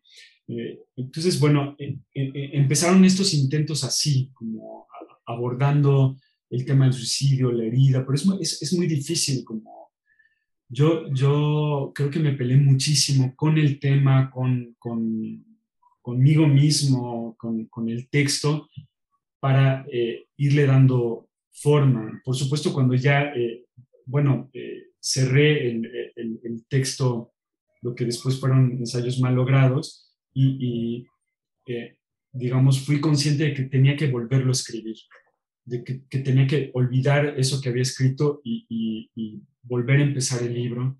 Entonces empecé, y por supuesto ese principio tampoco eh, es el principio del libro, se fue ordenando justo desde eh, algo que parecería en el libro que es una eh, secuencia narrativa de acontecimientos, porque empieza con el, con el, niño, el niño sacerdote, el niño pequeño, que se entera de la muerte de, su abuela, pero después esto me interesaba que se desgajara también y que ese principio eh, se volviera a contar en alguna parte del libro, por ejemplo. Entonces en el libro está contado dos veces el, el, pues como este momento en el que mi madre nos llama para anunciarnos la muerte de, de, mi abuela, que nos pide que nos pongamos de rodillas. ¿no? Entonces, esas sensaciones eh, también le fueron dando eh, orden al libro. ¿no? La, parte de genuflexión tiene que ver con ese arrodillamiento que en el judaísmo está prohibido, por ejemplo. ¿no? Entonces había, hay una tensión en el momento de la, del, del, anuncio de la muerte de mi abuela, porque mi madre estaba enferma, estaba en cama, nos pidió que nos arrodilláramos eh, junto a ella porque nos iba a anunciar la muerte de, mi abuela y mi padre estaba ahí y, mi padre está en, contra de la genuflexión, ¿no? O sea, uno no debe arrodillarse. Eh, eh, entonces había esa, esa, lucha. Entonces por ejemplo, esa, esa sección me parecía muy importante darle como protagonismo en, el libro. Eh, entonces, así se van, con, esas sensaciones se van conformando las partes, ¿no? El, ordenamiento del niño sacerdote que va a retar a Dios, ¿no? a la ira de Dios, que, que, se, convierte como en un, una especie como de, pequeño Dios el, mismo. Y aquí pienso en, el libro de Metafísica de los Tubos de, de eh, Amelino Tom, por ejemplo, ¿no? que, fue como ahí un, referente que tuve en cuenta y que quizá no es explícito en el libro. Eh, la parte de maldición, se, se, iba conformando una secuencia lógica en el ordenamiento como quizá como estructural de cómo uno piensa el libro, pero no secuenciada y no, no lógica quizá para el lector, ¿no? Porque de pronto hay quiebres, de pronto se vuelve a contar lo que ya se contó. Y ese juego me interesaba mucho. Es que eh, ahorita que mencionas eso, eh, pienso que también eh, pues, puede uno aproximarse pensándolo en términos cinematográficos, con estos brincos de la trama, pero a veces es, es, el mismo acontecimiento fundacional de distintas perspectivas porque está la carta que escribe, por además distintas perspectivas en distintos tiempos y a veces con diálogos imposibles. Por ejemplo, esta carta que acompaña el libro escrita a cuatro manos, ¿no? Con tu, con tu abuela. Eh, o tienes esta eh, fotografía que, que, fue parte de una exposición, ¿no? De los originales se han destruido, me parece que se llama la exposición, ¿no? Eh, amén de lo que mencionas, ¿no? De, la, visión de, esa habitación que se llena de la muerte y, lo percibe el niño, pero lo percibe también eh, los padres, ¿no? Sí, sin duda la, estética del montaje eh, fue o es en, trato de que sea en mi obra como algo, una, posibilidad, digamos, como de edición del, material que voy escribiendo, ¿no? Como esto, hay una, digamos, como idea de la fragmentación, pero también hay una idea del montaje, como ir,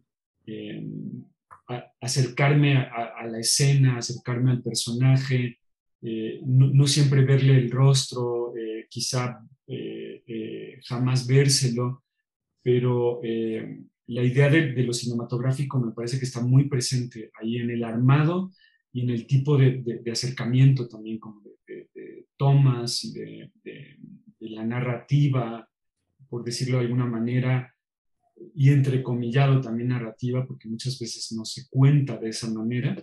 Eh, sin duda está presente el, el, cine, ¿no? Esa estética del montaje es muy importante. Y es que a mí me llama la atención que hay, hay, hay, hay momentos en los que son casi miniaturas, miniaturas en el sentido eh, de, estos manuscritos medievales, ¿no? Cuando mencionas, por ejemplo, particularmente dos momentos, cuando hablas de Athanasius Kirchner y hablas de sus experimentos con los dragones y con estos, este, como cometas, y eh, en el caso la cita eh, poderosísima de los nivelungos, cuando se reparten eh, el, vino como si fuera sangre, ¿no? Esta comunidad de guerreros, ¿no? Eh, ahí, por ejemplo, son miniaturas, son miniaturas que, te dejan este, eh, impávido de momento, ¿no? y, trazo el puente con, este otro texto, de Deseos Malogrados, porque aquí también tienes ese tipo de estampas. Las tienes cuando hablas del dios Baal, por ejemplo, o las tienes cuando hablas de los caballos. Y luego tienes, eh, sí, pasajes un poco más, más, este, más largos, no, no, tan, no tan poderosos de, de instante, pero sí que van ganando eh, eh, este, como una desiderata, ¿no? A lo largo del tiempo, a lo largo de los renglones. es el caso de los Blackfoot, es el caso de la descripción de la, de, de, la colonia Narvarte con la que iniciamos esta conversación y de la, la palmera de Shola. ¿no? Que bueno, ahí no sé, si, no sé si todavía es en Narvarte, sí es Narvarte, este... Sí es Narvarte, de hecho hay un, hay un juego también con, el, eh, eh, con, con, la palabra, ¿no? de, los perros cholos, ¿no? Los perros cholos y también el quedarse sola, ¿no? Eh, la idea como de la soledad en, en, la calle y están como las palmeras removidas, todo eso en, en, la colonia Narvarte como el, el escenario destruido, ¿no? Recuperando también la, esta librería de la que nos hablabas, como de Etiopía, como el, escenario destruido de la ciudad, que eh, de cierta manera está, está presente, ¿no? Como, esas palmeras fantasma del, de la Narvarte, ¿no? Que pues para los que crecimos ahí eh, serán parte siempre como de, la colonia, aunque cada vez remuevan más pues como el, suelo, me parece que, que, está ahí, ¿no? En los cimientos. Y, por eso hablo como de los niños arrodillados en una estructura pues destruida, ¿no? hablando también de la memoria. Eh, eh, me, me, encanta que lo menciones como este, pirámides, como palmeras fantasma, Alejandro, porque esa es la impresión, o sea, yo la impresión que tengo de, de, de, la, de Xola es una cerrada donde había una, una palmera en medio, eh, pero digamos, no hay un mantenimiento, o sea, no hay una política urbana en México, en la Ciudad de México, que, que riegue esas palmeras, ¿no? O sea, y, no son unas palmeras, eh, pienso en las de Beverly Hills, ¿no? Que, que transmiten otra, otra cuestión, en una película de, eh, este, de David Lynch, ¿no? Eh, o, en este, una película de, de Living Las Vegas. O sea, estas palmeras están, como dices, cubiertas como de cal, como de polvo, y da la impresión de que habrán eh, terremotos, eh, huelgas de los sindicatos de, o de los, de los aviones de Mexicana, desaparece la torre, ¿no? tiene una nueva función. Las glorietas, la glorieta de Etiopía, que pues, tenía un inicio sagrado para el Estado de la visita de, de las relaciones de la defensa de México diplomática contra la invasión de Italia de, Etiopía, pues que hoy es un páramo, ¿no? Está completamente sepultada en los autos, en el smog, y esas, esas palmeras se aferran a la vida y parecen, como dices, incrustadas, y pienso en, en, en Cartarescu, en, Solenoide, ¿no? Que ya ves, eh, tiene esta escena magistral donde la ciudad se empieza a elevar, elevar Bucarest, y, me parece que ahí está justo esas palmeras, ¿no? De Xola. Sí, son, son eh, digamos, yo, yo, lo que quería dar cuenta era un escenario casi distópico, ¿no? Al, al, final, donde las palmeras eh, han sido removidas en parte, pero, pero, pero siguen ahí y, cambia el entorno, pero pues hay algo enclavado en, esas escenas, eh, pues como de duelo, que pues como recuperando la idea del, del, pez, ¿no? Eh, que forman un cuerpo también con la ciudad, ¿no? con, estas estructuras que son como, como arrecifes, eh, pues yo, yo, veo una ahí, o cuando menos intenté dibujar como esta, esta, esta escena de, de esa manera, ¿no? una especie de colonia Narvarte distópica. Yo, yo regresé a vivir ahí muchísimo tiempo después y claro, está la nostalgia como de la, la, colonia, lo que uno puede, pero, también eh, hay algo muy distópico, no sé, como una sensación, cuando menos a mí me la, me la produce como la, colonia, y quizá tienen que ver mucho estas palmeras que están ahí retratadas. Oye, este, Alejandro, pues podríamos seguir como toda la noche, bueno, en mi caso y en el tuyo, toda la tarde, indagando este libro que es sensacional. Eh, o, el resto de tu obra que hemos como tocado tangencialmente, pero pues eh, creo que tenemos que por el momento llegar a un fin de esta conversación.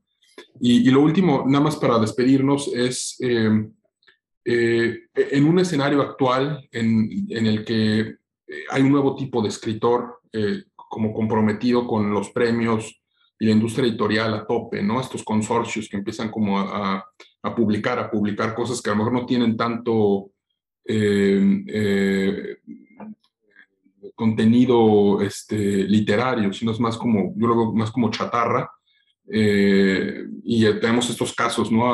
aberrantes de, de, premios que se otorgan, es por resulta que o son plagios o alguien escribió por el otro. y a veces me parece que para los lectores, digamos, espontáneos, la experiencia de curar una librería ha quedado un poco sepultada por esa nueva industria eh, del libro así este, masificada. Eh, yo te quiero preguntar cómo, cómo, cómo, cómo lograr que esto, este tipo de, textos eh, salgan publicados, cómo, cómo este,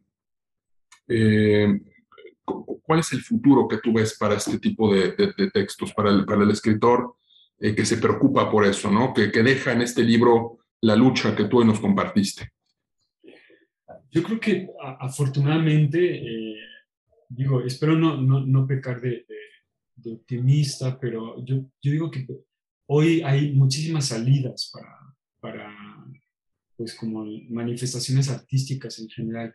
Creo que la, la pandemia también potenció eso. Y, eh, digo, no, no, quiero dar aquí una, una idea como de, eh, pues como de beneficios, como de una, de, una tragedia que estamos viviendo, pero eh, creo, que, creo que nos vimos como en la necesidad de tener como e, ese tipo de, conversaciones a distancia que se potenciaron, pero también diversas salidas em, donde se mostró también el, no solo la obra, sino el proceso artístico, que eso a mí me interesó mucho del fenómeno de conectividad, de, diálogo eh, a raíz de la pandemia, que ya estaba ahí, pero que se potenció. Y pudimos entrar al, estudio de determinados músicos, no a verlos tocar un concierto, sino a verlos componer, por ejemplo, como una pieza, y podemos acompañarlos durante dos horas mientras repiten un fraseo musical determinado. Y me parece que esas salidas eh, eh, dan cuenta como de, pues como de posibilidades pues que no teníamos quizá eh, consideradas, ¿no? Como que siempre, el, el por ejemplo, el, el, escritor suele pensar como en, en, la salida de un libro en físico y además si se puede de, una editorial importante, pues mejor, ¿no? importante en términos de distribución.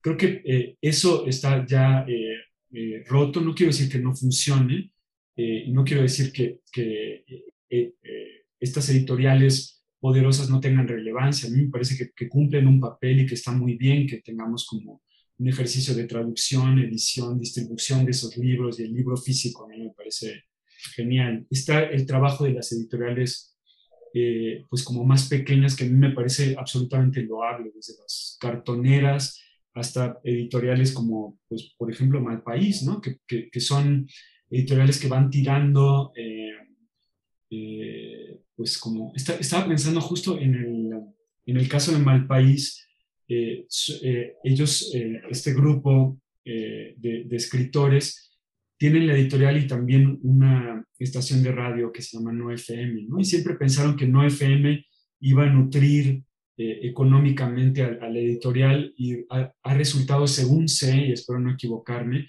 ha resultado al revés, ¿no? Que el ejercicio editorial de Malpaís ha, nutrido a la, a la estación de radio para que sobrevivan.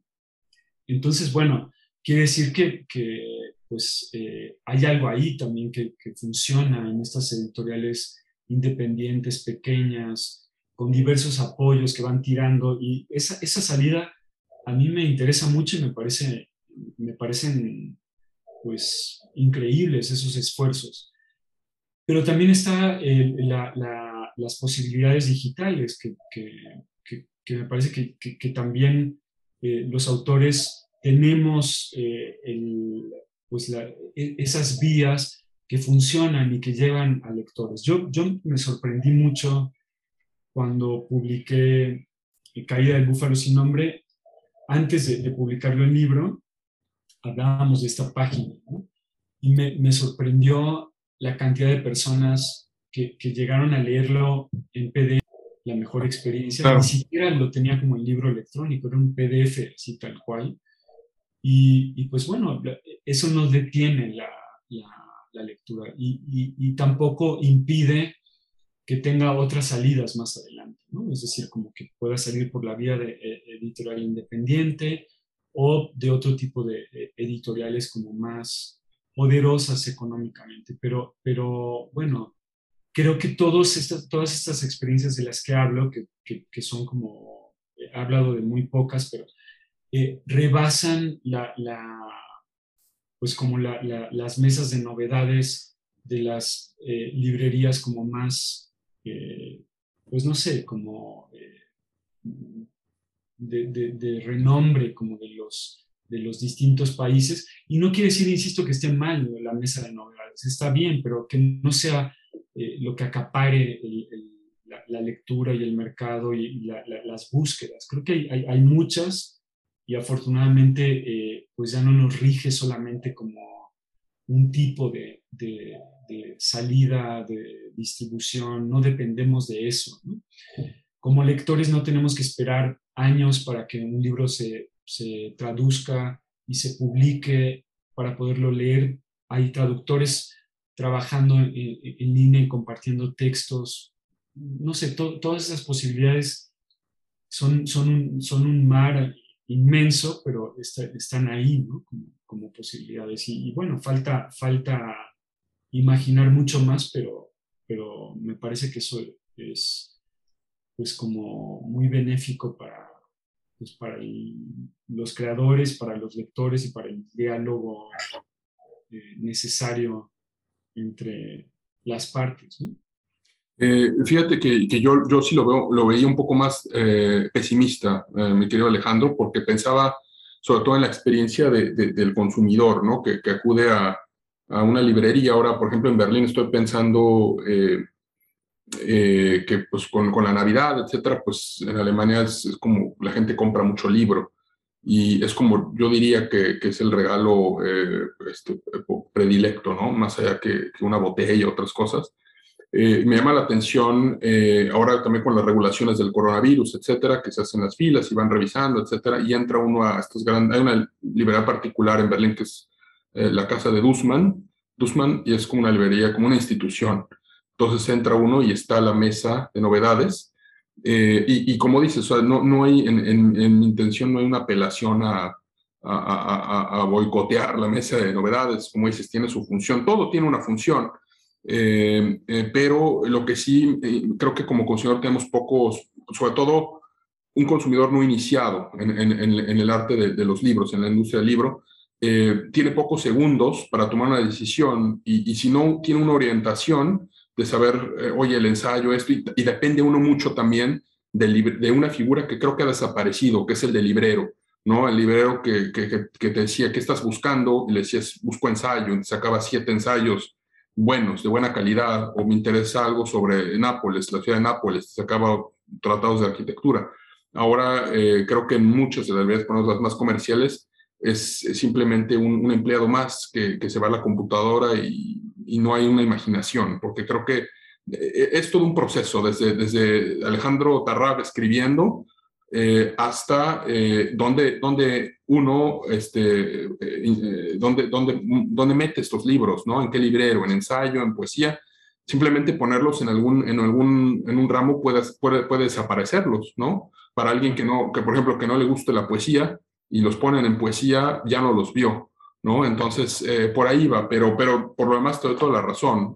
pienso también en Cantamares, pienso en otras este, editoriales que han salido, eh, bueno, al menos no, no, tienen tantos años, pero que están haciendo estas traducciones fabulosas de autores en francés, de eh, opúsculos que rescatan de algunos autores y, y, mantiene ese prestigio de México también, ¿no? Como país que, que, donde se publican cosas antes que en otros países hispanoamericanos.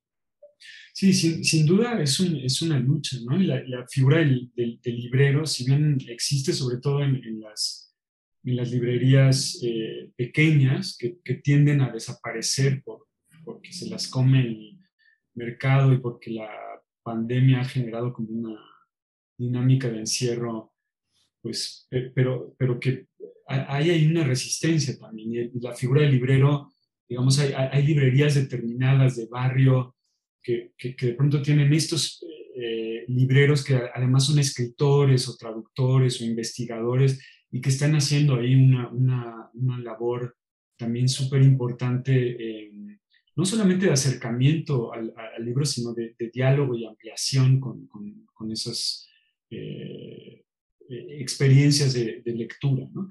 Pero es una lucha, claro, hay, hay, hay una tendencia a, convertir todo en, la gran librería donde, donde solo hay una mesa de novedades, o eh, eh, pues, pues sí, como el fenómeno del bestseller que, que digamos, tiene también su relevancia y, no es que uno no se nutra de ahí, porque pues hay, hay, hay un fenómeno también como el libro de bolsillo que a, mí me interesa.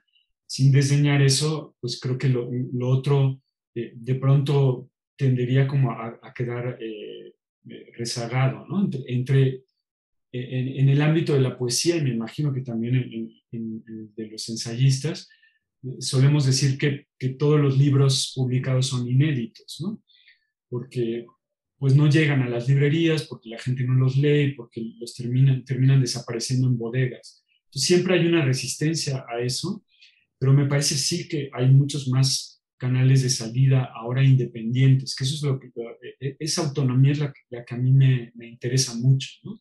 donde, donde ya no dependes del Fondo de Cultura Económica, que yo trabajé ahí cinco años y pues no sé, me, estoy enamorado del Fondo de Cultura Económica, pero sé que también lo que es, ¿no? O sea, como quién publica en el Fondo de Cultura Económica y las posibilidades como de, salida. O sea, no, no todo es Atalanta, no todo es como eh, Fondo de Cultura, las grandes editoriales o los emporios.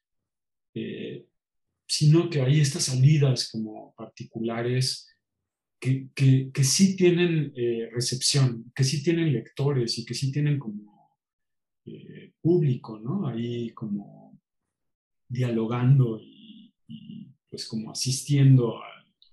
Y eso, eso es lo que me interesa ahí. Quizá está mi mirada optimista porque creo que sí he visto cosas que antes eran impensables, ¿no? O sea, antes me, refiero como... A, eh, 20 años atrás era impensable mucho de lo que se puede hacer ahora, más allá de los, de los emporios y más allá como de la distribución del libro físico. Bueno, pues, pues esperemos que, cerrar, me gusta cerrar con esta nota optimista, mi querido Alejandro, y este, te agradezco mucho tu tiempo. Eh, ha sido un placer tenerte acá en una conversación eh, de este, inclasificable de estas que tenemos en esta sección, donde hablamos de, de temas que se resisten a la división en compartimentos estancos. Y, y, bueno, ya, ya viste que quedaron varios temas en el tintero y que sirva también esta, esto como una invitación a que vuelvas y, y, y retomemos algunos de estos eh, cabos que dejamos por aquí sueltos, ¿no? Seguro que sí. mil gracias por el diálogo, Alfonso, querido Alfonso, y, pues yo encantado de, seguir dialogando y, bueno, felicidades por el, espacio también, eh, el podcast y pues gracias por la, invitación. Perfecto, pues muchas gracias. Eh, síganos eh, en redes, ahí estamos eh, minimonecesario.com.mx y están los textos, están las otras conversaciones y hasta la próxima. Muchas gracias por escucharnos. Lo que sigue es que te suscribas, que compartas y más importante, que nos envíes una creación propia, sea un texto o un podcast o cualquier contribución que eleve el nivel del debate político y cultural de nuestra época. Te esperamos con todos nuestros contenidos en minimonecesario.com.mx. Hasta la próxima.